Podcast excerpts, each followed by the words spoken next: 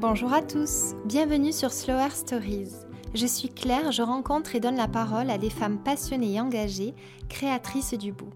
Elles ont en commun leur envie de partager, de donner du sens à ce qu'elles font et le sourire à tous ceux qui font partie de leur aventure. Parce que pour moi, c'est ça le beau, réussir à transmettre des émotions, des moments de joie et de bien-être grâce à son activité. Slower Stories est un espace sororal bienveillant et inspirant qui valorise la puissance créatrice des femmes présentes en chacune d'entre nous. Pour ce nouvel épisode, j'ai le plaisir de recevoir Pauline, créatrice de la marque de mobilier et d'objets en teinture végétale Ligne Méridienne. Avec elle, on échange sur l'artisanat, la teinture végétale et la notion de transmission. Elle nous raconte comment son activité a modifié son rapport au temps et sa légitimité, mais aussi comment elle organise son quotidien d'artisan et nous donne son meilleur conseil pour se lancer. À la fin de cette belle conversation, Pauline nous partage sa vision du beau et se dévoile un peu grâce au traditionnel petit quiz de cette émission. Bonne écoute Bonjour Pauline, comment vas-tu? Très bien. Très bien? Oui, très bien, merci. Je suis contente de t'accueillir euh, sur cette émission. Est-ce que tu peux te présenter s'il te plaît? Oui. Alors, euh, je m'appelle Pauline, j'ai 33 ans. Je suis installée à Toulouse depuis 10 ans maintenant, originaire de Strasbourg, où j'y ai passé euh, bah, près de 22 ans. Je suis tapissière d'ameublement et teinturière depuis peu. T'es épanouie dans ce que tu fais? Oui. Ouais. C'est issu d'une reconversion? T'as toujours fait ça? Alors j'ai une formation euh, initiale qui est plus universitaire. En fait, j'ai fait des études de littérature euh, après mon bac. Ok. Voilà, un master euh, de lettres. J'étais, je, je, travaillais sur la correspondance des arts. J'étais plus orientée du côté recherche, tout ce qui était interdiscipline entre la littérature et, et les arts visuels, donc la photo, la peinture principalement. T'avais ouais. ce côté artiste qui était prononcé déjà. T'es littéraire. Euh... Oui, j'aimais ouais. beaucoup en fait, ça mm. m'intéressait beaucoup et, euh, et j'ai choisi de l'étudier. Et c'est vrai que après la théorie, j'ai voulu euh, je sais pas, passer un peu à la pratique. Et c'est le milieu de l'artisanat qui m'a beaucoup appelé. Et là, j'ai changé un peu euh, de domaine, d'activité, et j'ai repris des études, mais euh, du coup, dans toute autre chose et dans l'artisanat. J'ai commencé par euh, la menuiserie, d'abord. D'accord. Euh, ensuite, la tapisserie d'ameublement, ça a un peu glissé. j'ai commencé à me passionner de plus en plus pour le tissu, et du coup, voilà, dans le siège. Et tout récemment, il y a euh, trois ans, j'ai, euh, je suis tombée un peu dans la teinture végétale et depuis, euh, voilà, dans ce qu'on appelle le, le, design textile ou l'ennoblissement euh, textile et spécifiquement euh, la teinture okay. et, et, végétale à base de plantes. Et, et voilà. Super. Bah écoute, tu vas nous expliquer exactement comment tu t'es lancée. Oui. Est-ce que tu es plutôt quelqu'un de speed ou de slow? Je pense que je suis un peu des deux. Enfin, je pense que j'ai quand même une base de slow. J'ai, besoin de de temps. Mais c'est vrai que j'ai l'impression, dans mon quotidien d'entrepreneur et d'artisan, je suis, euh, j'aime, j'aime faire des choses, donc euh, et j'aime faire beaucoup de choses, apprendre beaucoup de choses, donc le ben, speed reprend un peu le dessus. Oui, voilà, c'est ça. ça. Ça peut. Il y a des périodes où je prépare beaucoup de choses, où je, c'est, vrai que du coup c'est un peu une alternance des deux. Ouais, c'est un bon équilibre des deux. Oui, les, la recherche d'équilibre, ouais. Ouais. Entre les deux, c'est vraiment ça. Mmh, super. Mmh. Euh, comment t'es-tu euh, lancée? L'envie de créer Ligne Méridienne est arrivée comment? Est-ce que tu peux me dire aussi, est-ce que c'est difficile d'être artisan aujourd'hui? Euh, Oui, alors Ligne Méridienne, je l'ai créé en 2017 après mes études euh, en tapisserie d'ameublement. Et parce que euh, avoir un, un emploi salarié dans l'artisanat c'est vraiment compliqué. Euh, donc je me suis installée euh, à mon compte. Et euh, voilà depuis mon activité a un peu changé. C'est-à-dire que je faisais beaucoup de restauration de sièges avant. -hmm. et maintenant j'en fais beaucoup moins puisque je me suis lancée dans la création sur mesure. Et aussi les ateliers de teinture végétale euh, que je donne.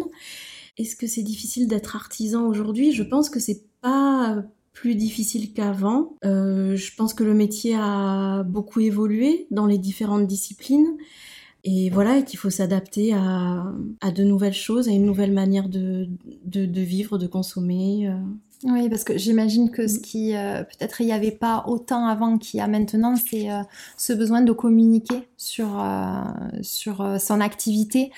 Oui, aussi. Je serais que quelqu'un qui est artisan, du coup, et quelqu'un qui est manuel, qui est créatif, et qui n'a pas forcément les aspects communication, marketing. Et aujourd'hui, je crois plus mhm. qu'avant, ça, ça, demande aussi d'avoir ces, ces compétences-là ou, euh, ou en tout cas de les sous-traiter pour pouvoir se faire connaître. Est-ce que ça, ça t'a semblé difficile à toi de, de développer ta notoriété? Je pense qu'il faut voir les choses sur le long terme et on le... il y a vraiment cette vision-là dans l'artisanat, donc c'est pas difficile à mettre en place, c'est juste que c'est des choses qui prennent du temps, oui, comme tout, et il y a vraiment une, une réflexion sur le temps qui est inhérente à, au, métier d'artisan. Hum, après, c'est vrai que c'est pas évident de jongler avec ces différentes casquettes puisqu'on est un peu hum, propulsé hum, dans des métiers qu'on connaît pas. Et donc effectivement enfin je moi je fais vraiment partie de ces personnes enfin ces personnes je je, je, sous-traite euh, dès que je peux en fait. Et, et, ça me fait très plaisir de, pouvoir euh, faire appel à, à d'autres professions qui puissent m'aider sur euh, sur ce chemin. Et surtout dont c'est le métier ça je, je trouve que c'est vraiment chouette. Pendant très longtemps bah, dès le début là ça fait un peu plus de 5 ans, euh, je sais qu'il fallait communiquer et donc des photos. Je m'en voulais parce que je j'aimais pas les photos que je faisais et je les trouvais pas jolies, mais en même temps, euh, je suis pas photographe. Et oui, on peut pas avoir tous les talents. C'est mm. ça, mm. exactement.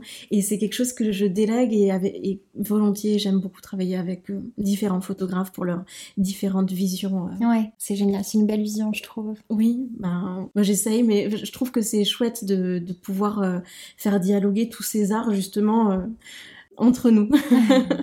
c'est chouette. Et ton envie de, de, transmettre justement la teinture végétale, elle t'est venue d'où? Parce que c'est vrai qu'on peut, euh, voilà, on peut aimer, euh, tu, tu, peux aimer toi euh, fabriquer sans mhm. pour autant avoir cette, cette fibre-là pour la transmission. ça t'est venu naturellement? Oui, ça a été un peu intuitif, un peu naturel.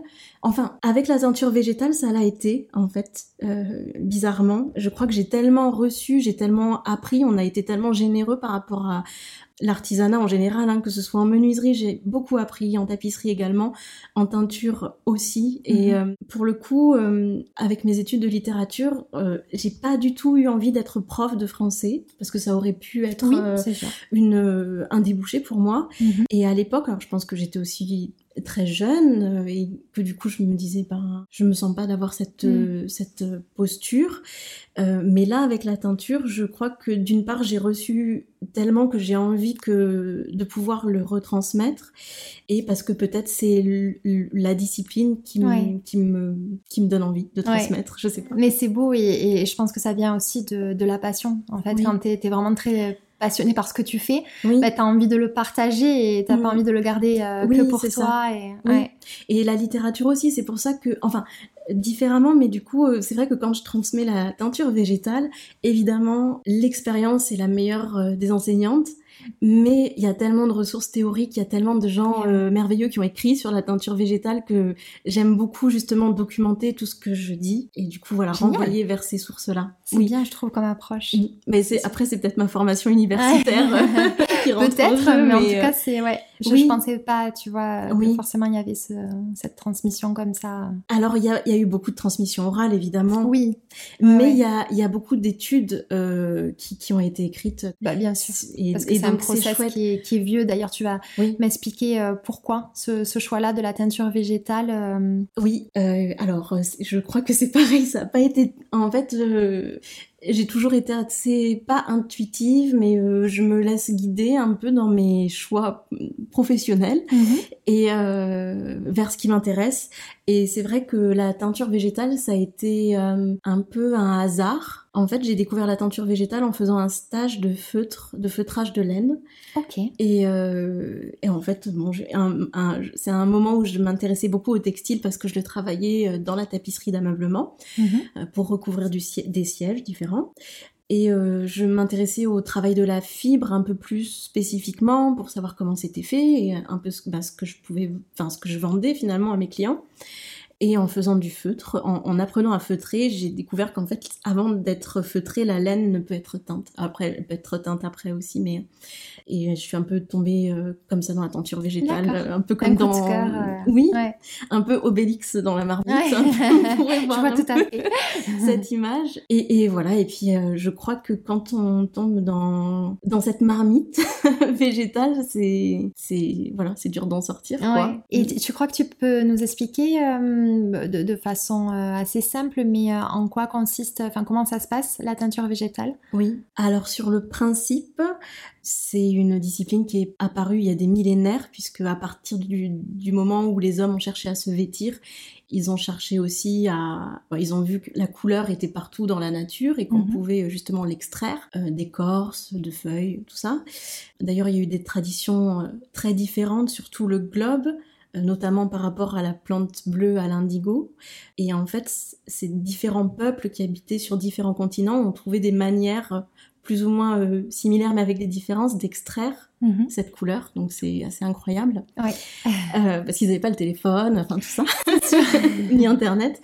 Mais euh, de façon plus synthétique, la teinture végétale, ça consiste à hum, colorer, teindre de manière durable un textile avec une plante, donc que ce soit euh, résistant du coup au lavage, au soleil, donc aux UV et au frottement, à l'abrasion. D'accord. Voilà, de créer euh, vraiment un lien entre une molécule colorante qui provient d'une plante et une fibre textile naturelle. Ok. Voilà.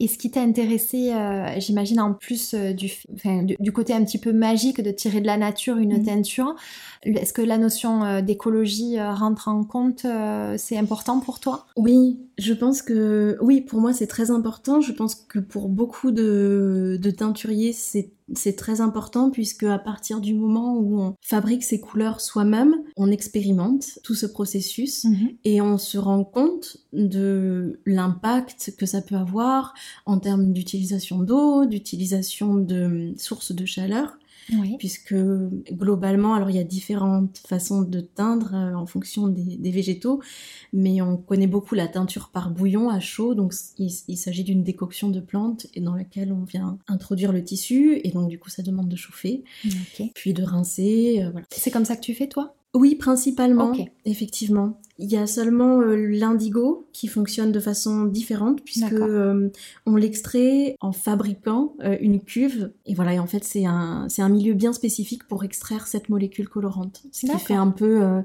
vraiment tout la magie de l'indigo en fait, hein. mm, c'est mm. vraiment une couleur particulière. Oui. Mm. oui, oui, qui a fasciné, qui fascine toujours par son mode d'extraction et par le fait qu'elle soit pas qu'elle ne soit pas présente à l'état naturel dans les plantes. On est obligé de trouver un processus bien spécifique, euh, voilà, qui, qui, a un milieu euh, sans oxygène, où se développe voilà, un, milieu qui est favorable à l'extraction de cette couleur-là. D'accord, ok. C'est hyper intéressant. Je, comprends que, ouais. Et on plonge dans la chimie aussi. Et oui, c'est ça. C'est mm. la teinture végétale, c'est euh, ça rassemble énormément euh, de compétences euh, en termes de botanique, en termes d'anthropologie, en termes d'histoire, de, de, géographie, mais ça fait intervenir éminemment la chimie et les histoires de pH, de, de température, de, de choses. Ah, ça, doit être hyper enrichissant. Oui. et justement, en fait, bon, toi, tu, tu fais de l'ameublement, mais c'est vrai qu'on parle de plus en plus de teinture végétale euh, dans l'habillement, parce qu'on se, on se rend compte, on prend conscience de plus en plus que, que les colorants euh, voilà, sont très mauvais pour la peau et que notre peau en fait absorbe. Euh, il n'y a pas que quand, alors je, je, sais pas, on, sait que les bébés absorbent, ils ont une peau ouais, qui est plus importante que la nôtre, mais mine de rien, il faut y faire attention. Donc je pense qu'il y aura de plus en plus de, de marques comme ça fabriquées en teinture végétale. C'est hyper important. J'imagine que toi, tu as quand même eu des infos là-dessus. En plus, de, c'est, un peu étroitement lié avec euh, l'ameublement. Euh. Oui, complètement. Mm. Complètement. Il faut savoir que, euh, que à partir du moment où l'homme a, a réussi des prouesses comme synthétiser la couleur, c'est, quand même une, c'est quand même une avancée technologique, chimique. Voilà, à partir de ce moment-là, on a délaissé complètement les teintures euh, végétales que l'on faisait à partir de plantes euh, pour s'orienter plus vers de la chimie, enfin de la pétrochimie. Et euh, alors qu'on atteint eh dans, des millénaires avec avec des plantes, il faut savoir que oui, ça, ça pose des gros problèmes au, niveau écologique, environnemental et puis surtout santé, ouais. santé et humain aussi, puisque en fait comme tu le dis très bien, euh, tout ce qu'on a découvert par rapport à l'industrie du textile pour euh, la mode et le prêt-à-porter est vrai aussi pour l'ameublement dont on parle beaucoup moins. Mais c'est pareil, c'est-à-dire qu'un certain nombre de tissus, d'un fabriqués majoritairement en Asie du Sud-Est et de la même manière dans les plutôt les mêmes usines et voilà avec les mêmes processus qui, qui avec l'impact environnemental que ça et complètement. Et finalement, comme la teinture, c'est tu vois la façon dont tu me l'as expliqué, c'est un peu de la, ça se rapproche de la médecine aussi. De la médecine, on l'a, la médecine par les plantes, on l'a totalement étouffé. Tu vois, il y a un gros retour, mais on l'a étouffé avec la médecine occidentale moderne et c'est un peu ça finalement. Et c'est, on a oublié ce que la nature pouvait nous offrir et oui complètement. Mais ce qui est vrai aussi pour les teintes, pour les pour les teintures végétales, puisque les plantes euh, peuvent soigner par leurs propriétés médicinales, mais dans certaines euh, traditions ancestrales par euh, leur la, elles peuvent soigner par la couleur en eh fait. Donc justement en Afrique du de l'Ouest, mhm. donc dans toutes les traditions, il me semble du Mali, Sénégal ou des, des peuples autochtones déniés à l'indigo, traditionnellement le bleu soignait aussi. En fait, le bleu n'était pas juste là pour colorer. C'était très beau, mais hmm. euh, et, ça faisait partie de rites ancestraux et de la façon de teindre pour se vêtir. Mais euh, ce bleu soignait. Et d'ailleurs, je vais pas trop trop m'avancer parce que c'est des études qui sont encore. Euh, enfin, la recherche est longue de toute façon. de façon générale pour trouver des, remèdes bah, à des maladies comme telles les cancers mais euh, par rapport à hum, justement l'indigo qui est vraiment enfin fascinant dans tous les sens du terme c'est pour ça qu'il y a des gens qui sont vraiment euh, j'ai eu de la chance d'apprendre auprès de spécialistes de l'indigo ah et c'est euh, voilà c'est une couleur vraiment à part hein. Et... Ah, tu me donnes envie là, t'aiguises notre curiosité. mais oui, mais euh, il y a des super euh, super formateurs, il y a des super euh, teinturiers. David Saint-Andreux, un de mes professeurs, est, super. Et j'ai oublié ce que je voulais dire. Mais ah oui, si, on a, ils sont en train de faire des recherches sur un composant de l'indigo qui est l'indirubine mhm. et qui serait étudié pour aider. Alors, je mets des gros guillemets, mais pour aider dans la recherche contre euh, la leucémie, pour le traitement de la leucémie, qui est, euh, plus ou moins un, cancer euh, de, certaines cellules de peau. Enfin, je oui, je veux pas dire de bêtises, ah, mais du sang, il me semble, mais je, ah moi non plus, je suis pas médecin, donc je veux pas dire de bêtises non plus, mais en tout cas, on étudie activement ce, cette, ce composant-là de l'indigo. Et alors, parce que tu vois, tu as vraiment aiguisé ma curiosité, tu aurais peut-être une lecture à nous conseiller sur l'indigo? Je l'indiquerai dans le descriptif du podcast comme ça, euh, si ça intéresse euh, les auditeurs. Euh. Ça sera plutôt des articles, mais oui, on les indiquera et, mm. et, des films aussi. Génial. Ah, trop bien. C'est très très chouette de le voir en image aussi. Ah ouais, j'imagine.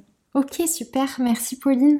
Est-ce que tu peux me dire où c'est que tu trouves l'inspiration? Comment se passe ton process créatif Oui, l'inspiration. C'est pas évident à toujours expliquer. C'est pas toujours évident. Mm. Alors, c'est vrai que, comme je disais, ma pratique, elle est beaucoup basée et c'est un peu euh, peut-être une déformation professionnelle, mais euh, je lis beaucoup sur la teinture végétale, sur, euh, sur les plantes et sur les couleurs. Et en fait, j'essaye de me réapproprier des d'anciennes recettes, enfin pas d'anciennes recettes, mais j'essaye de, recréer des, des, gestes, des couleurs qui ont été déjà développées avant. Ok. Et voilà, et d'observer, de, de, travailler vraiment sur ce dialogue entre la plante, euh, la fibre. Voilà, je, développe euh, vraiment avec l'expérimentation de ce que.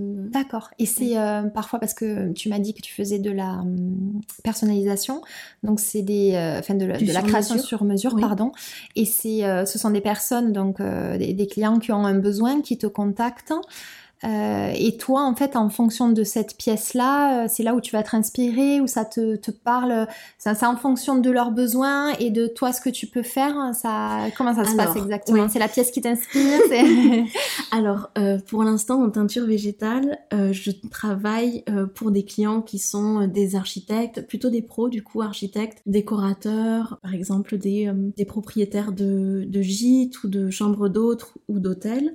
Et en fait, on définit leurs besoins, donc euh, que ce soit pour du siège, pour un paravent, pour des coussins. Et donc, euh, à partir de ce moment-là, je leur envoie un nuancier et on réfléchit sur la couleur qu'on peut retravailler après pour vraiment travailler euh, à façon, donc sur mesure, sur une voilà, une couleur bien spécifique. donc voilà, sur le sur-mesure, c'est vraiment un, comment dire, un, aussi un dialogue avec avec les clients, surtout professionnels. Et à côté de ça, j'ai une, je développe une gamme de mobilier dont tous les tissus seront en teinture végétale. Donc ça sera surtout du siège parce que c'est lié, voilà, à, mon de premier métier. Ouais. Et enfin que je fais toujours puisque finalement je conjugue la tapisserie d'ameublement à la teinture végétale. Donc c'est vraiment euh, un entrelacement des deux, en fait, de ces deux disciplines. Et ça, ce sont des, euh, des pièces, euh, soit des pièces uniques, soit des très petites séries qui sont présentées sur des salons professionnels d'artisans d'art. Et bon, en ce moment, on peut pas en faire, mais techniquement, je travaille des pièces qui sont exposées sur des salons. Ah voilà, tu, tu les mettras pas en vente sur ton site non. C'est pas pour du particulier. Euh, ça peut. Les, particuliers peuvent me contacter. Mais ça reste de la demande, du coup, euh, comme tu l'as dit tout à l'heure, de la demande. Euh, alors soit oui, soit c'est du sur-mesure avec oui, c'est le moi j'arrivais pas à trouver. quand on est pas Oui, soit c'est du sur-mesure pour des clients professionnels qui sont dans l'ameublement de manière générale, gîte, chambre d'hôte, décorateur, soit c'est des pièces qui sont euh, proposées sur des salons d'artisans d'art et qui effectivement peuvent plaire à des particuliers ou à des professionnels euh, qui, font aussi les salons. Après, ce sont des pièces qui ont un certain coût parce qu'elles sont vraiment, euh, en fait, c'est des pièces qui sont presque uniques ou en petite série. D'accord, ok. Voilà. Ok, super. Mais qui pourront ensuite être dans différents endroits. voilà. Oui, reproduite euh, peut-être euh, différemment, mais oui, euh, voilà, c'est ça. En fait, on peut jouer sur l'unicité du, enfin, l'unicité du produit ou de la couleur. D'accord. j'ai l'impression qu'il y a beaucoup de possibilités. Oui, j'ai l'impression aussi. Et euh, tu te fournis où justement, toi, quand tu fabriques hein, Oui. Alors, euh, j'ai plusieurs fournisseurs. Alors, sans forcément citer le, leur ah nom, tu vois, mais simplement, euh, voilà, si c'est du local. Alors, j'essaye au maximum d'être en local. Donc, pour les extraits tinctoriaux, soit je les produis moi-même mais à très très petites échelles et ça c'est des végétaux qui vont servir dans les ateliers que je donne D'accord, voilà, vraiment ce, euh, ah, ce, mm. rapport au végétal. Euh, et sinon, je les commande à des producteurs français qui, qui, euh, qui produisent une partie de leurs extraits colorants et qui sont basés entre La Rochelle, l'Hérault ou le Luberon. Ok, oui, c'est vraiment alors très proche de, de la Haute-Garonne. Oui, oui, c'est vraiment le bassin sud et euh, j'essaye de sélectionner, enfin, je sélectionne euh, ce qui, ce qui est, ce qui, ce qui me contraint aussi dans ma pratique, mais j'aime ça. Je sélectionne des, mm, des matières qui sont produites euh, en France, majoritairement. voilà. C'est très bien. Toujours pour limiter, euh, voilà. oui, parce que effectivement, il y a toujours un, un pas un hiatus, mais euh, il peut y avoir aussi euh, la teinture végétale peut ne pas être très écologique aussi. Oui. Enfin, tout, dépend de la façon. Tout dépend de la façon dont on fait, voilà. Et il se trouve que j'aime beaucoup. bon, quand on s'intéresse aux plantes, de toute façon, on aime les plantes de façon générale, mais j'ai un attrait particulier pour les bois exotiques euh, je sais pas, peut-être que ça vient du fait que mon, papa vient des Antilles en fait. Ah génial. Euh, donc voilà. Il y a sûrement un rapport. oui, sûrement. Et en fait, les, bois exotiques ont des, certains ont des, très très belles propriétés tinctoriales. Euh, on s'en sert pour plein de choses, mais, aussi beaucoup pour teindre dans ces pays-là. Je savais pas du tout, tu vois. Voilà, mm. bah, le bois de Campèche, le bois du Brésil, qui d'ailleurs a été tellement, tellement utilisé, tellement coupé, qu'il est en voie de disparition. Et eh Qu'il a disparu, d'ailleurs, je ne veux pas dire trop de bêtises. Des fois, j'ai tellement de choses à savoir eh que j'imagine. Hein. Mais il faut faire très attention parce que c'est des bois qui ont une croissance souvent très lente, qui sont très denses, ils sont très durs. La forêt ne se renouvelle pas aussi vite que l'homme. Elle est, elle est consommée, ouais, je comprends. Et euh, pour moi, euh, teindre avec du bois où il n'y a pas de, de, qui vient donc de l'autre côté de l'Atlantique, où il n'y a pas de traçabilité, pas de transparence, ça me pose un problème un peu éthique. Je comprends. Et voilà, mais après c'est mon choix et je sais qu'on peut faire vraiment différemment euh, dans la teinture végétale. Ouais. Moi j'y arrive, mais euh, enfin je, je sais pas si j'y arrive. En tout cas je, je le fais comme ça. Après c'est vrai que je je il y a des couleurs que je, auxquelles je ne peux pas avoir accès. Oui. Mais c'est comme ça. Oui, c'est le choix que tu as fait. C'est le choix que j'ai fait, oui. Et du coup, si j'ai bien compris, dans cet atelier que j'ai eu la chance de, visiter, tu y donnes essentiellement ben, des ateliers, justement, pour apprendre la teinture végétale. C'est ça, tu travailles pas véritablement là-bas. Si, je travaille aussi là-bas, je teins là-bas. Après, j'ai un autre atelier pour euh, la tapisserie d'ameublement. Oui, voilà, pour les projets plus grands. En voilà, d'accord, je comprends. Parce que toutes ces activités, ça prend de la place. J'imagine. Et qu'à Toulouse, ben en fait, euh, il n'y a pas beaucoup de place. c'est normal. Après, on est en ville, donc euh, voilà. On peut pas tout avoir. On peut pas tout avoir. Mais on s'adapte. Oui, c'est ça. Et euh, donc effectivement, je donne des, des, workshops d'initiation. Je fais aussi, euh, j'ai un projet aussi pour le faire en milieu scolaire et parce que je pense que on parle de tout ça depuis tout à l'heure. Je pense que la pédagogie c'est la base. Il faut commencer très très jeune et que surtout, euh, enfin voilà. Donc oui, voilà. C'est très bien. Je donne des ateliers pour initier à la teinture végétale. bah, tu vois, ça m'intéresse. C'est vrai. ouais, j'aimerais bien. Tu es la bienvenue quand tu veux. Qu'est-ce que tu souhaites transmettre du coup avec Ligne Méridienne? Je, pense euh, que, tu y as répondu à cette question un peu indirectement, mais euh, ton intention première avec euh, la création de, ta marque. C'est effectivement, je pense que j'ai un peu répondu déjà, mais c'est sensibiliser sur, sur l'artisanat, sur le, le, fait de faire des choses prendre le temps de les faire, de, transmettre tous ces savoir-faire ancestraux mhm. que des tas d'artisans ont pratiqués avant moi. Alors je le fais pas pour la tapisserie d'ameublement, mais au moins pour la teinture végétale. Sinon Bien je ne ah plus, mais, euh, mais au moins pour la teinture végétale, de sensibiliser, de revenir justement à cet objectif aussi pédagogique et qui, qui qui semble vraiment intéresser, euh, intéresser les personnes euh, qui viennent. Mhm. Et puis, et puis, et puis quoi d'autre? Transmettre euh, à travers mes, euh, mes créations euh, un côté très intemporel, un côté très naturel, l'harmonie des couleurs, aussi justement transmettre justement une couleur comme on n'a pas l'habitude de la voir. Oui, moi c'est ce qui m'avait marqué quand tu m'avais montré, c'est magnifique, il y a une sorte de... Alors c'est pas parfaitement homogène et c'est ce qui fait toute la beauté de la teinture végétale. C'est vraiment sublime et unique en fait, tu peux pas retrouver ça non, mais tu... Mais tu, tu, tu mm. dis exactement, euh, c'est très très vrai. En fait, c'est que hum, la couleur végétale, elle est issue de la nature et la nature est tellement riche en termes du coup de, de enfin est complexe en termes de justement euh, si on revient à la chimie de toutes ces molécules colorantes qui font cette couleur comme par mm-hmm. exemple pour le rouge de la Garance qu'en fait au niveau visuel ça a une, une autre vibration et tout le monde le reconnaît en fait. C'est-à-dire que tout le monde peut le voir. Euh, on te montre un, on entend des échantillons de, de couleurs synthétiques euh, créées par l'homme et avec une molécule colorante qui est bien isolée. Et quand on te met un autre échantillon euh, à côté, tu, ton œil le reconnaîtra et surtout il sera bercé par cette vibration qui est complètement différente et qui apaise beaucoup. Et c'est pour ça qu'on ressent des choses euh, sans même euh, différentes oui euh, sans même forcément le comprendre en fait ah, intellectuellement. Et c'est tellement intéressant ça rend la, teinture végétale passionnante. C'est fascinant.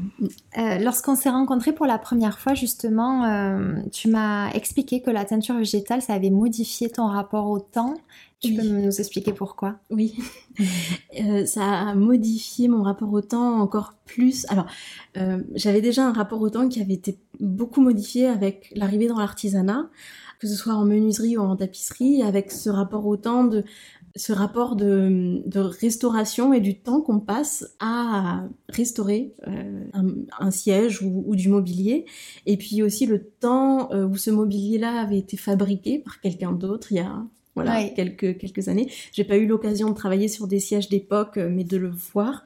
Et euh, ça a quand même quelque chose d'assez fascinant aussi de se dire qu'il y a euh, quelques siècles, voilà, quelqu'un a, fabriqué cet objet qui, qui, a traversé qui a traversé le temps, mais la teinture végétale, ça a été vraiment, euh, je crois encore plus à un choc, mais presque, où je me suis rendu compte qu'en fait, non seulement tout prenait du temps, on avait besoin de temps pour faire grandir la plante, pour pouvoir euh, l'extraire, pour que la couleur se dégage, pour teindre, pour euh, voilà tout dans tout le processus. Et en fait, on est contraint, enfin on est contraint, il, faut aller euh, suivre le flot de, de, de, cette pratique-là, qui, qui, est très méditative en un sens, et c'est là encore où on se rend compte, je pense que ça a été ça le choc de pratiquer la teinture végétale avec des temps alloués pour chaque tâche. Qui sont incompressibles. Qui sont incompressibles.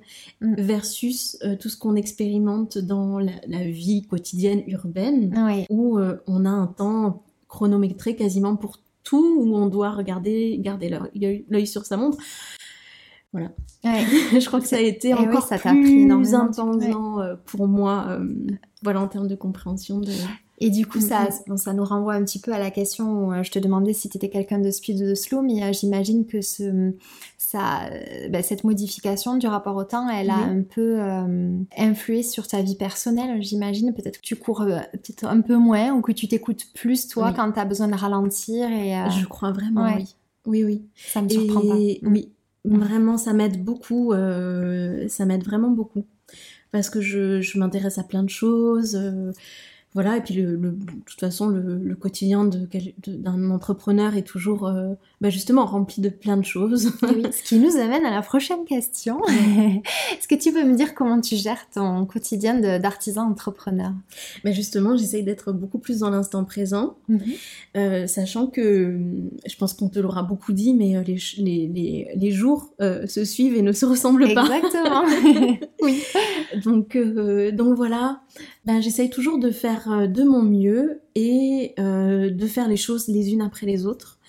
Ce qui est toujours un peu rigolo, c'est que j'ai toujours l'impression d'être un peu entre deux. Je pense que c'est aussi la position de l'entrepreneur et peut-être de l'artisan d'aujourd'hui pour en parler beaucoup avec mes collègues artisans dans différentes disciplines, on est toujours euh, un peu entre euh, le marteau, enfin l'outil, euh, et notre ordinateur, notre téléphone. voilà, moi je réponds, je le fais pas souvent, mais des fois je dois répondre au téléphone les mains mouillées parce que j'ai les mains dans la cuve ou que j'ai sors quelque chose ou que je suis en train de couper quelque chose. Comme quelqu'un qui cuisine finalement et qui devrait aussi être un peu ça. partout. Tu, tu fais partie d'un collectif d'ailleurs, cet atelier que tu as, il est dans un collectif où il y a plusieurs artisans, c'est ça? Oui, des artisans, des créatifs euh, qui travaillent autour de l'image, voilà, autour du web, euh, tout ça. Donc c'est l'espace éclair et c'est un atelier partagé à Toulouse. à Toulouse. Et ce qui est génial, c'est que du coup, vous pouvez euh, vraiment vous nourrir des expériences de chacun, partager vos problématiques. C'est un soutien, j'imagine, parce que c'est parfois pas évident quand on est artisan d'être isolé en fait, de travailler chez toi, chez, enfin, chez soi, ou tu vois. Oui, dans, dans nos ateliers, oui, c'est il y a ça aussi. Je trouve. Ben, c'est hyper chouette, c'est sûr que ça aide beaucoup. Et en plus de, de cet atelier partagé, je suis euh, trésorière au sein d'une association mhm. euh, d'artisans d'art à Toulouse aussi. Et là, c'est vraiment plus spécifique artisan d'art. Comment elle s'appelle cette euh, association Elle s'appelle la FAT, la Fédération des artisans d'art de Toulouse. Ok, super. Et donc on essaye de se, enfin on essaye, on se fédère et on, voilà, c'est euh, hyper important. Créer des, des, voilà, oui, bah, déjà rien que pour le lien social, effectivement, comme tu disais, mm. être tout seul, tout le monde, tous les artisans n'ont pas la chance d'être dans un atelier partagé. Puis des fois, il y en a qui aiment bien aussi être dans leurs ateliers, euh, mais c'est vrai que tu peux ressentir aussi l'isolement euh, et, oui. le besoin de de, communiquer, de, partager, de la notion de réseau et de réseau et puis voilà, oui mm. d'entraide et puis aussi pour proposer des belles choses comme des événements euh, autour de l'artisanat d'art, euh, des expositions. Euh, voilà, T'es très investi. C'est top. Oui, j'aime bien. c'est super. Je crois que c'est important vraiment. Ça me fait plaisir de pouvoir contribuer. Ben oui, mm. je me doute. Mm, c'est une belle vision. Euh, justement, si tu devais donner un conseil à tous ceux qui veulent euh, lancer leur projet, euh, alors bien sûr particulièrement dans l'artisanat, toi, puisque c'est ce qui te, te, touche, mais... Mhm. bah encore une fois, c'est vrai que l'entourage, le, fait d'être bien entouré, que ce soit avec ses collègues euh, du, même secteur ou d'autres secteurs euh, quand tu es vraiment euh, installé peut-être dans des ateliers partagés ou des coworking, ça peut être vraiment très très chouette et très enrichissant. Euh, et d'être bien entouré euh, de façon plus personnelle euh, oui, dans, la sphère familiale, ça c'est c'est très important aussi. Oui, il y a vraiment les deux qui sont importants. Ouais. Et comme autre conseil, bah, je pense que se faire, bah, se faire confiance, c'est un peu des choses un peu bateau peut-être aussi, mais se dire que voilà, si on si on se fait confiance, enfin en prenant confiance aussi en soi, on arrive des fois à dépasser des choses qui peuvent nous amener sur d'autres choses aussi, en fait. Complètement. Moi, je me suis fait confiance en me disant, et, mm, après mes études de lettres en me disant voilà l'artisanat c'est vraiment un milieu euh, qui me qui me touche euh, euh, beaucoup. C'est là où je me suis rendu compte que j'étais fascinée par mon grand-père qui était horloger parenthèse mais mais je me suis dit j'ai je, envie de me lancer dans ce dans ce secteur et j'ai choisi le bois au début la menuiserie. Et ça n'a pas été facile. C'est une matière que j'adore mais que j'ai pas réussi à comment dire, pas, c'est pas le problème de maîtriser, mais qui, qui m'a beaucoup touché au début, qui me touche toujours, évidemment. Mais disons que je me suis pas euh, sentie de, de plus euh, creuser. Alors je travaille toujours parce que du coup ça m'aide beaucoup par rapport à la tapisserie d'ameublement donc de comprendre comment les sièges sont faits, comment pouvoir les restaurer, les repatiner et tout ça, sans forcément trop intervenir sur la structure, parce que c'est un métier très à part. Bien sûr. De me faire confiance d'aller pour aller dans l'artisanat, parce que ça me touchait vraiment. Et ben finalement, je, suis passée par la menuiserie, mais ça m'a emmené vers autre chose. Oui, c'était un, comme un tremplin. Euh, oui, finalement. Et, rien n'arrive par hasard, et aujourd'hui ça te sert, c'est complémentaire, donc. Euh, c'est vraiment euh, exactement et c'est pas un mm. échec alors voilà ah non. même si je suis pas restée dessus enfin dans ce milieu-là que j'avais choisi. C'est jamais un échec. Non, de toute manière. Non, c'est vrai. Mm. Et euh, est-ce que tu as ressenti justement euh, des problèmes de légitimité ou est-ce ah que ça s'est construit? Est-ce que tu as un conseil justement à donner euh, pour euh, surmonter ce souci de légitimité auquel euh, on est quand même souvent confronté quand euh, on est entrepreneur. Eh bien, je suis beaucoup dans ce, dans ce complexe-là, dans ce syndrome de l'imposteur, donc je, travaille beaucoup sur moi. Je sais pas si j'ai des conseils à donner du coup, parce que je suis un peu justement dans... En, tout cas, enfin, peut-être en voyant le résultat de ton travail, parce que c'est vrai que contrairement à quelqu'un qui... tu vois, je me suis toujours dit, moi, dans ma position où je, je bosse plutôt dans de la création de contenu web, ça reste moins. Euh, on a l'impression que c'est moins concret, si tu veux, que de l'artisanat, où vraiment l'artisanat, tu as le résultat de ce que tu as créé. Donc je me dis, ça doit peut-être les aider dans ce travail de légitimité, de voir que bon, mais le, travail euh, plaît, tu as passé du temps sur, euh, sur une pièce et tu vois ton client. Enfin, c'est matérialisé, quoi. C'est vrai. ça, doit peut-être aider. C'est vrai. Tu as... Oui, oui, oui, c'est vrai que ce, ce côté-là, justement, de l'artisanat, où on arrive à, une, à un objet fini qui va qui va toucher quelqu'un et avec qui va se créer un lien euh, vraiment euh, c'est euh, oui un lien d'humanité de oui j'allais dire je crois qu'il y a un côté noble tu sais dans oui. Mm. donc oui je pense que ça, aide, c'est vrai que ça aide c'est c'est indéniable oui oui, Et puis peut-être aussi ce travail que tu as fait de te documenter. Enfin, toi, c'est inné parce que c'est aussi euh, en toi de, d'énormément te lire sur, sur le sujet. Euh. Oui, mais tu vois, j'ai toujours peur de faire trop d'approximations parce qu'il y a tellement à savoir et que euh, et que du coup mon travail n'est plus d'être chercheur en fait. Non c'est sûr. Mais euh, mais c'est vrai que j'ai toujours euh, peur d'oublier des choses que je lis ou de dire des inexactitudes. Oui de, de et pourtant d'être beaucoup documenté quand même. Bah, bien mais... sûr l'un n'empêche pas l'autre. Oui. Ok. Et aujourd'hui ça va mieux sur ce, souci de légitimité ou tu travailles C'est un travail au quotidien peut-être, voilà. je crois? C'est ça, c'est ça. Mais oui, ça va mieux. C'est sûr que ça va mieux que quand je me suis lancée. Bien sûr, le poids des années et la pratique, à force de pratiquer, euh, ça aide. Mm. Oui, c'est la seule chose. Enfin, c'est pas la seule chose, mais euh, mais oui, la pratique, enfin quotidienne, régulière, aide énormément à prendre confiance, mais ça prend des années. Bien sûr. C'est un chemin de vie en fait finalement. c'est vraiment une philosophie de vie. Aussi l'artisanat et, et, oui, c'est ce que j'aime transmettre et c'est ce qui me traverse aussi, c'est que voilà, c'est comme un, c'est un art de vivre très, très mm. simplement. Exactement. c'est joliment dit, c'est un art de vivre. C'est tout à fait ça. Qu'est-ce qui est le plus gratifiant dans, dans ton activité? Il y a deux choses. Je pense que pour en revenir à ce qu'on disait tout à l'heure et à, juste avant, la, matérialité qui résulte euh, de tout le travail de la main et de l'esprit et du cœur de l'artisan. Euh, je pense que ça lie à l'autre, ça lie euh, les hommes entre eux. Et euh, ça, c'est très gratifiant de voir que tes pièces peuvent plaire, qu'elles touchent, qu'elles peuvent faire dégager des émotions comme, comme devant un tableau ou une photo.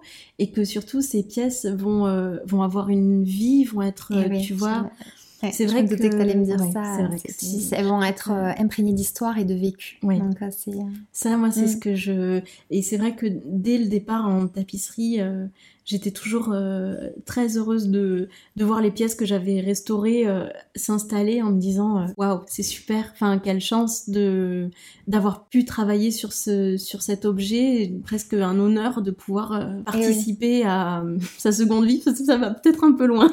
Non non non, non je comprends tout à fait ce que tu veux dire. mais voilà. Et puis c'est vrai que hum, ce qui est gratifiant oui c'est par rapport à l'enseignement, enfin à la transmission, voilà, avec euh, toute l'humilité euh, que bien sûr qu'il y a euh, dans ça, c'est très chouette de voir de l'émerveillement, des sourires, enfin des, des, un peu des paillettes dans les yeux quand les couleurs sont là, que qu'on arrive à autre chose en, mm. en, mélangeant, en ajoutant des fois des, des choses.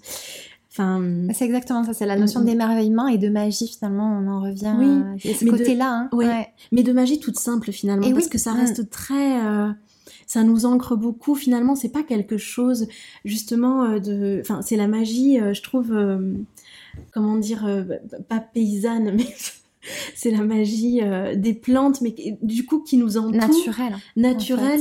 Et on se rend compte qu'on a été un peu déconnecté, beaucoup, oh pour les gens qui vivent en ville. Moi, j'ai toujours... Euh, alors, j'ai eu beaucoup de chance parce que j'ai... Euh, mes parents nous ont toujours beaucoup amenés dans la nature. j'ai toujours été beaucoup au contact de la nature.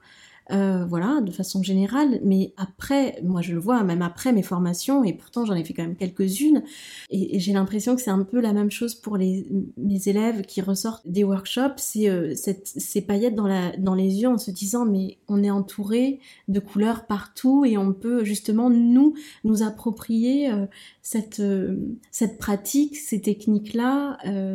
Oui, ça permet de retourner au, à, l'essentiel et d'avoir un regard même différent sur, sur ce qui même en étant en ville, de réussir à trouver justement cette reconnexion avec la nature euh, qui, même en ville, n'est pas impossible. C'est vrai que moi, j'ai, comme toi, été euh, amenée euh, à la montagne, en fait, toute ma jeunesse mhm. par mes parents. Et, c'est vrai que j'ai, j'aime la ville, mais j'ai toujours ce besoin, au moins une fois par semaine, de me reconnecter et d'aller vraiment dans la campagne ou dans la montagne Sinon, euh, j'étouffe. C'est hyper important. Je crois qu'on l'a, mm. oui. et encore plus qu'avant, je crois qu'on l'a vraiment euh, tous ressenti. Oui, euh, mm, mm. ouais, encore plus avec le confinement. Oui, c'est sûr. C'est ça.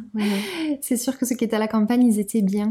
Est-ce que tu peux me donner ta définition de faire le beau, s'il te plaît? Alors, c'est très complexe, je pense. enfin, ma définition, je pense que hum, c'est vraiment un dialogue entre l'homme et la nature. Je pense que oui, de réussir à dialoguer, à, se connecter euh, à ce travail aussi des mains, à ce travail qu'on fait aussi euh, avec les yeux, avec tous les sens en fait. C'est ça dans la pratique de faire le beau qui me touche beaucoup et de, de créer un vrai lien avec, euh, avec la matière que l'on manipule, que l'on peut extraire, que l'on peut façonner et voilà, travailler avec, avec le cœur aussi. Ah, ça, c'est une belle définition. Ouais. tu très bien sortie. Ah ouais, d'accord. c'est très beau, c'est très très beau. Euh, vraiment, magnifique euh, ah définition, je trouve. On va passer euh, au traditionnel petit quiz de cette émission. Est-ce que tu peux me donner un paysage qui t'inspire, s'il te plaît? Oui, mais justement, on partait en vacances avec mes parents du côté de la Provence. Et ce qui m'a animée, enfin ce qui m'avait vraiment émerveillée, c'était les carrières d'ocre de Roussillon euh, dans le Luberon où la terre est vraiment euh, des couleurs. Euh, je vois tout à fait. Rouge, orangé, de désert, de voilà. Ça m'avait vraiment, avec toute la végétation, des pins, l'odeur des pins, de la végétation voilà de ça Provence. doit être magnifique on a un tout petit coin aussi dans les Pyrénées-Orientales ah. comme ça et avait petit tu vois mais euh, ouais et je pense qu'il y a quelques quelques endroits comme ça en France euh, où il y a euh, qui ressemblent au petit au Grand Canyon en quelque sorte enfin une version c'est ça. Je crois qu'on l'appelle le Colorado provençal. Oui voilà. C'est ça hein. exactement mm, mm. c'est ça. J'avais du mal à le sortir mais effectivement c'est ça. Le Colorado provençal. Oui mais ça m'inspire beaucoup oui pour ma pratique. Ah ouais tu m'étonnes c'est riche en couleurs là. Oui. Ouais ah, j'en doute pas. Et du coup il est vraiment en harmonie Pardon de te couper. Non, non, mais du coup, ça, te, parfois, ton, ton, travail te, te renvoie à, ces, ces, mémoires, enfin, ces souvenirs-là, j'imagine, oui. Euh, par la couleur. oui. Un objet indispensable. Euh, mon stylo. Un stylo. J'aime beaucoup les stylos pour écrire. Ah, ça fait du bien de ne pas entendre un objet euh, style le téléphone, ça change. Ah oui, mais j'écris beaucoup, alors Ouais. euh, oui, mon Ah bah, stylo. Après oui, je suis beaucoup aussi euh, au téléphone, forcément connectée un peu. euh, mais Mais, écoute, si c'est ta première réponse, ouais, c'est que... stylos sur moi. Ok, génial. Ta plus grande qualité? On me dit souvent que je suis quelqu'un d'attentionné et, et c'est vrai que j'aime beaucoup m'occuper des autres en un sens, mais surtout être- faire en sorte qu'ils soient bien. Oui, Ouais, je crois que j'aime C'est ce qui se émane de toi en Ah tout oui. cas. Ouais. Une mauvaise habitude. sur laquelle je travaille. Euh, je pense que euh, on en revient au rapport au temps et euh, le fait d'être un peu distraite, enfin pas distraite, mais intéressée par plein de choses et penser que j'ai le temps pour faire plein de choses en même temps. D'accord, je vois. Voilà. Et plus, voilà, je pense qu'il faudrait que je, Tendance à t'éparpiller peut-être? Oui, un peu m'éparpiller. te déconcentrer? Oui, des fois ça, me Ça, je crois que c'est propre aux artistes, mais... mais Alors, bon, je ouais. Ah oui, bah alors Eh du ouais. coup, euh, je- oui, je pense que c'est la chose qui m'en, pas, pas qui m'handicape le plus, mais Oui, euh, parfois, t'as ouais, t'as l'impression que tu as pas rempli exactement, enfin que t'es Oui. pas arrivé à l'objectif de départ, parce que tu t'es laissé un petit peu, euh, Oui. non? Je vois tout à fait. Un livre, une lecture qui t'a particulièrement marqué ou que tu veux nous partager, à ton coup de cœur. vraiment? Oui, les livres, c'est compliqué de choisir. hein, Ah ouais. Vraiment, c'est. Oh, oui, je te comprends, je, je lis beaucoup aussi, et ouais. Euh, je dirais, j'hésite vraiment beaucoup, mais euh, je dirais sûrement Colette. Euh, et les, son, un de ses romans qui s'appelle Les Vrilles de la Vigne, et c'est un recueil euh, de, de, de récits, enfin de, de poèmes et de petits textes. euh, et j'aime beaucoup son écriture à Colette. ouais. Ok, j'ai jamais lu Colette, tu vois, donc Ouais. euh, je note. C'est vraiment euh, une de mes écrivaines préférées avec Françoise Sagan. Voilà, elles sont ex aequo, toutes les deux. D'accord. Ça me fait beaucoup de bien de les lire toutes les deux. Et qu'est-ce qui domine ce livre de Colette particulièrement parmi Elle a un rapport à la nature qui est assez extraordinaire. Elle est, et elle arrive à retransmettre des paysages euh, par l'écrit euh, qui sont vraiment. euh, Ça fait voyager, ça c'est- fait on est dans l'émotion. Oui, Euh, on est beaucoup dans le visuel et, euh, et beaucoup dans la musique en fait, dans la musicalité de son écriture. Mais comme Françoise Sagan, je trouve aussi beaucoup. Ok, Il y a vraiment une musique qui se dégage. Ben, magnifique. Ok, ça me, tu m'as donné envie là. Oui. Je te conseillerais des- la pile à lire. Je te conseillerais des livres. Super. Une matière. Eh bien, j'ai envie de dire euh, le textile. euh, ça serait. Voilà. Ça serait. euh, mais bon, Et une en particulier, peut-être? C'est très dur. dur, hein? J'adore. Tant mieux, c'est très bien. Ok, tu les aimes toutes. Non, je dis- le. Ah, bon, lin et chanvre à ex aequo. Ok. Ah non, mais je sais pas. Laine, soie, je sais pas. Puis il faudrait pas qu'elle t'entende, t'imagines Oui, c'est sûr. non, je ne peux pas choisir. Ah non, pas possible. Un rituel détente. Euh, alors, le rituel, je dirais que j'ai découvert il y a pas longtemps euh, les automassages. Et je trouve que c'est génial. Super. Ok. Moi as- qui adore être massée ou massée, mais j'adore être massée quand même. Et donc, euh, j'ai découvert, on vit quand même à une époque formidable où on peut apprendre, euh, que ce soit dans les livres ou sur euh, Internet, euh, des techniques euh, de massage sans devenir évidemment masseur professionnel, mais, parce que ça c'est encore un autre métier, Oui. mais se faire du bien et se détendre. Il y a les massages du visage qui sont super que je fais. Oui. On en parle pas mal Ah oui? sur les réseaux sociaux. Ouais. Ah oui, Oui, beaucoup. d'accord. C'est Ah, une, une nouvelle, alors c'est une tendance, une très bonne tendance, mais Oui. ouais, il y a yoga du visage, ma- massage du visage, vraiment, ouais, c'est, euh, on en parle beaucoup et, euh, et c'est hyper apaisant. Oui. Ouais. On, on ne pense pas assez aux, aux automassages. Oui, Mm. je crois que c'est une très bonne pratique parce que c'est vraiment euh, un rapport avec soi, un moment vraiment pour Ouais. soi de détente et puis ça n'a pas besoin de durer une heure.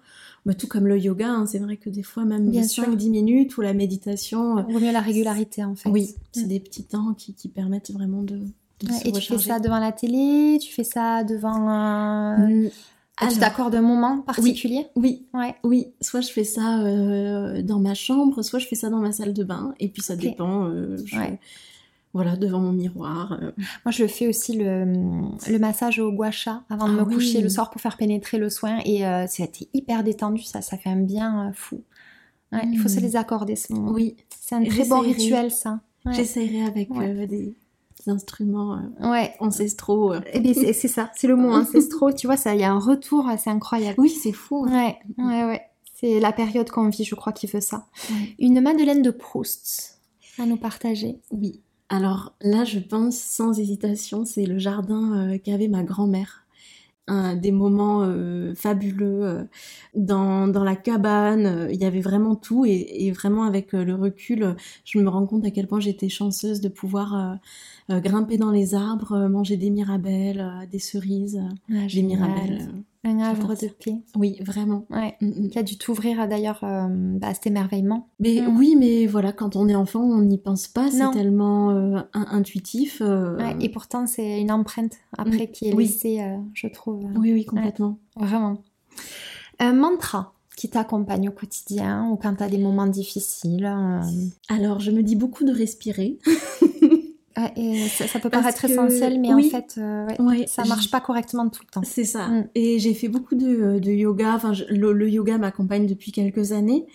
Et, euh, et c'est vrai que bon bah je, des fois j'ai moins de temps moins le temps de le faire mais c'est vrai qu'on le sent et avec tous les cours euh, que, que j'ai pris euh, je sais qu'on axait beaucoup sur la respiration et puis je me demandais mais pourquoi pourquoi? Mais en fait je sais mm. c'est la base.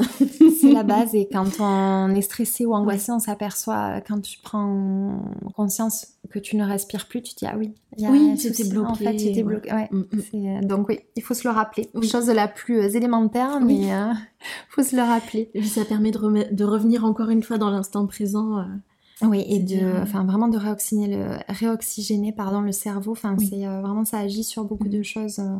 J'ai une dernière question pour toi. Qui aimerais-tu que j'invite sur ce podcast? Est-ce que tu as un coup de cœur particulier qui pourrait correspondre un petit peu à mm, mm. je pense justement avec la respiration, l'instant présent, à une prof de, une professeure de yoga que j'ai découvert euh, ben, plus ou moins euh, il y a un an grâce ou, grâce ou à cause du confinement, je sais pas. Euh, mais en tout cas, j'ai fait une belle découverte puisque c'est une prof, professeure de yoga qui est installée à Albi et qui s'appelle Elisa et avec qui j'ai suivi des cours de yoga donc en visio et qui est très très chouette euh, je trouve qu'elle a un rapport, elle est, elle est artiste à côté, elle écrit de la poésie, elle fait de la photographie. Oh. Et elle a une pratique euh, autour du souffle et du mouvement euh, qui est très intéressante. Ah, d'accord. Je pense que ça pourrait te plaire.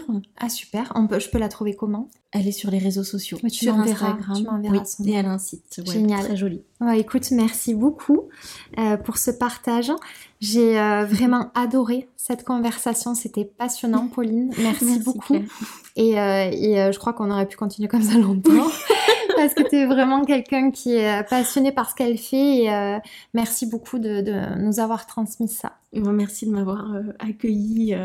Avec plaisir. Mais écoute, je te dis à très bientôt et surtout bonne continuation à l'île Médéridienne. Merci, merci beaucoup. J'espère que cet épisode vous a plu, j'ai pris beaucoup de plaisir à l'enregistrer. Si vous souhaitez me soutenir et ne manquer aucun épisode, je vous invite à vous abonner sur votre plateforme d'écoute et pourquoi pas, si le cœur vous en dit, à noter le podcast et à laisser un avis, ça m'aidera à le faire connaître. Je vous retrouve dans 15 jours pour une nouvelle histoire inspirante. En attendant, on se retrouve sur le compte Instagram Slower Stories pour plus de contenu et prenez bien soin de vous.